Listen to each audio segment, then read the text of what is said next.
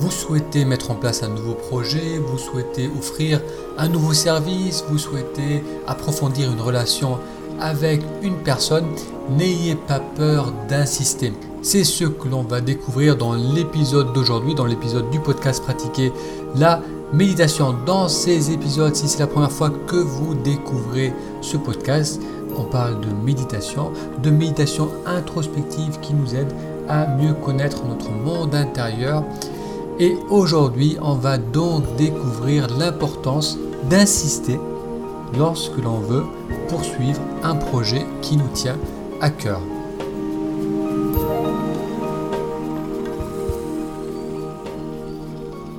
Alors généralement, on n'aime pas insister. C'est quelque chose qui est perçu comme euh, inconfortable, ça peut être désagréable pour les autres. Habituellement, lorsque l'on fait une proposition, ça peut être une proposition professionnelle, proposer peut-être euh, de commencer un nouveau projet dans votre entreprise. Ça peut être de proposer vos services, de nouveaux services, de vendre un produit. Ça peut être aussi au niveau personnel, euh, de proposer d'approfondir une relation, de mieux connaître une personne. Généralement, on fait la proposition, on, on met en avant ce que l'on souhaite demander à l'autre personne. Et si la personne n'est pas intéressée ou s'il y a un refus, on ne va pas insister. On va peu insister.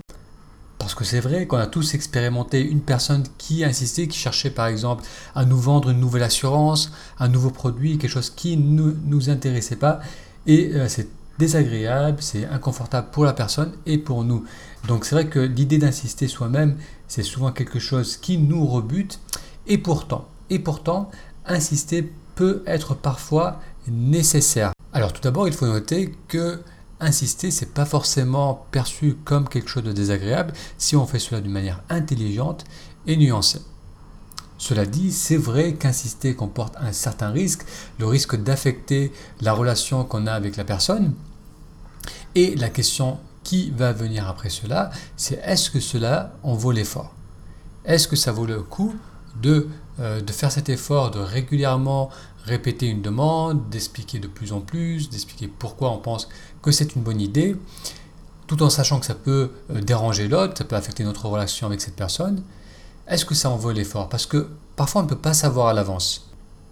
Est-ce que ce service que l'on propose est vraiment efficace? Est-ce que cette relation que l'on a envie d'approfondir va vraiment être satisfaisante pour les deux parties? Donc tant qu'on ne l'a pas partagé cela avec l'autre, tant qu'on n'a pas mis en place ce changement qu'on souhaite mettre en place avec euh, d'autres personnes, on ne peut pas savoir à l'avance. Donc on va se demander pourquoi insister alors Pourquoi insister dans une direction et pas dans une autre? Peut-être que cette offre qu'on est en train de faire, cette demande qu'on est en train de faire, elle n'est peut-être pas adéquate, elle n'est peut-être pas bonne pour nous, pour les autres. Donc pourquoi persister dans cette direction? Ou pourquoi pas tout simplement rester dans le statu quo et oublier simplement euh, cette demande qu'on a envie de faire, ce changement qu'on a envie de vivre? Parce que, et là c'est mon opinion, si vous ressentez une inquiétude euh, et en même temps la nécessité d'insister, c'est que c'est certainement quelque chose qui est important pour vous. Il y a une forte envie en vous de, proposer ce que vous avez à proposer, d'offrir ce que vous avez à offrir. Et euh, s'il n'y avait pas cette forte envie, vous ne, vous ne ressentirez pas cet inconfort qui est né de cette envie de partager, mais sans vouloir être désagréable. Donc il y a ce conflit interne qui nous indique qu'il y a une vraie envie. Donc lorsqu'on est dans une situation où on ressent le besoin d'insister, on veut vraiment mettre en place un changement, on veut que la personne nous suive dans euh, le changement qu'on veut mettre en place, mais on ressent un inconfort, cela indique que ce changement est important pour nous. Sinon, il n'y aurait pas d'inconfort. Ensuite, ce qu'on peut aussi considérer, c'est imaginer que l'opposé soit vrai. Imaginez que vous faites une demande et que tout de suite, la personne dit oui ou que tout de suite vous avez des dizaines, des centaines de clients, qu'est-ce que cela risque d'indiquer? C'est que euh, peut-être vous ne prenez pas suffisamment de risques, il n'y a pas suffisamment d'implication et dans cela, euh, vous n'allez pas grandir dans ce processus. Si vous faites une proposition qui est tout de suite acceptée, euh, peut-être que vous avez proposé des services trop peu cher, peut-être que vous n'allez pas euh, demander une prise de risque à l'autre personne, vous n'allez pas amener la personne à, bouger, à changer un peu, et s'il n'y a pas de changement de votre part ou de l'autre part, il n'y a pas vraiment euh, d'évolution, il n'y a pas de, euh, on grandit pas dans le processus, on grandit pas en confiance et en détermination.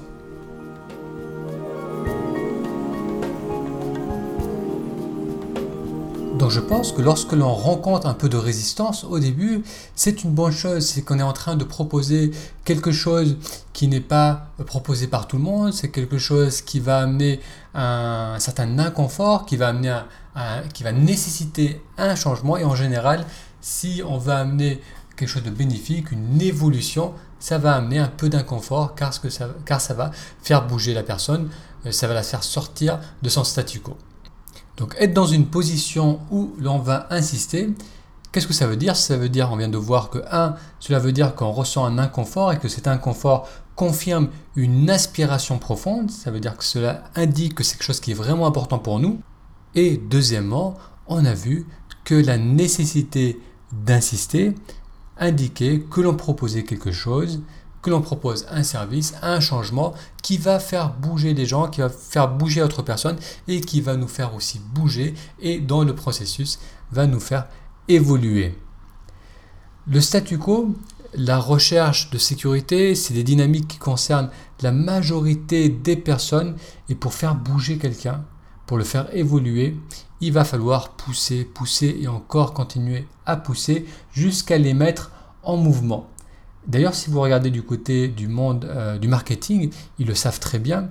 C'est beaucoup plus rentable euh, de montrer 10 fois la même publicité à une personne que de montrer cette publicité à 10 personnes différentes parce qu'il est estimé qu'une personne doit être exposée à une offre 5 à 8 fois en moyenne avant qu'elle n'agisse dessus.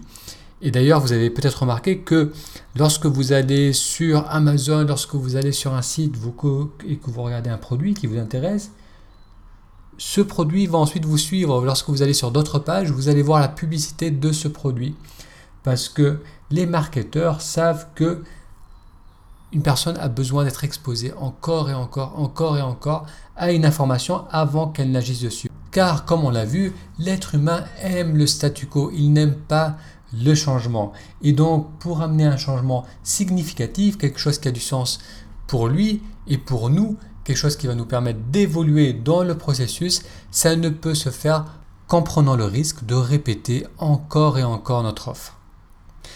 Donc, la prochaine fois que vous êtes dans une situation où vous ressentez un certain inconfort à l'idée de redemander, d'insister, dites-vous que c'est une bonne chose, ça indique que c'est quelque chose qui est important pour vous et que vous êtes prêt à prendre le risque pour obtenir cela.